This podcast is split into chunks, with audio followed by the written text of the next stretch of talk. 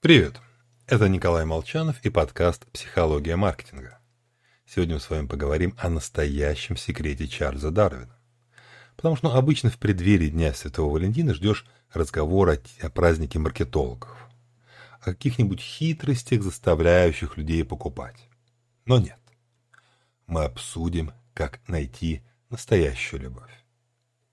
Большинство людей полагает, что успех долгосрочных отношений заключен в правильном выборе партнера.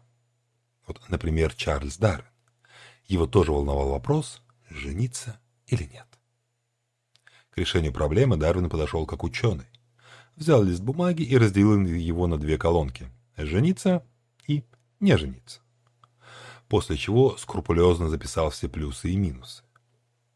Это, кстати, не байка. Данный лист найден в его дневниках за 1737-1843 годы и опубликован. Читая список аргументов, убеждаешься, что 200 лет назад люди мыслили схожими категориями. Брак ассоциировался ударно с детьми, компаньоном по жизни. А еще ссорами, меньшим временем на книги, необходимостью зарабатывать больше денег. Холостяцкая жизнь же – с отсутствием обязательств, с возможностью заниматься, встречаться с друзьями, а главное, со свободой заниматься чем хочешь. Результат научного подхода был ясен. Не жениться. Объективно свадьба лишала Дарвина множества возможностей.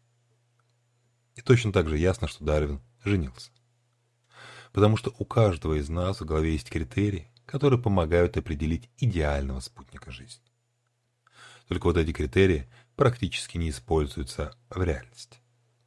Равно как и в бизнесе. При совершении покупок рациональный подход приветствуется. Но на самом деле покупатели часто игнорируют объективно конкурентные преимущества. В момент принятия решения в голове клиента загорается мысль «О, мне нравится эта штука, надо бы купить».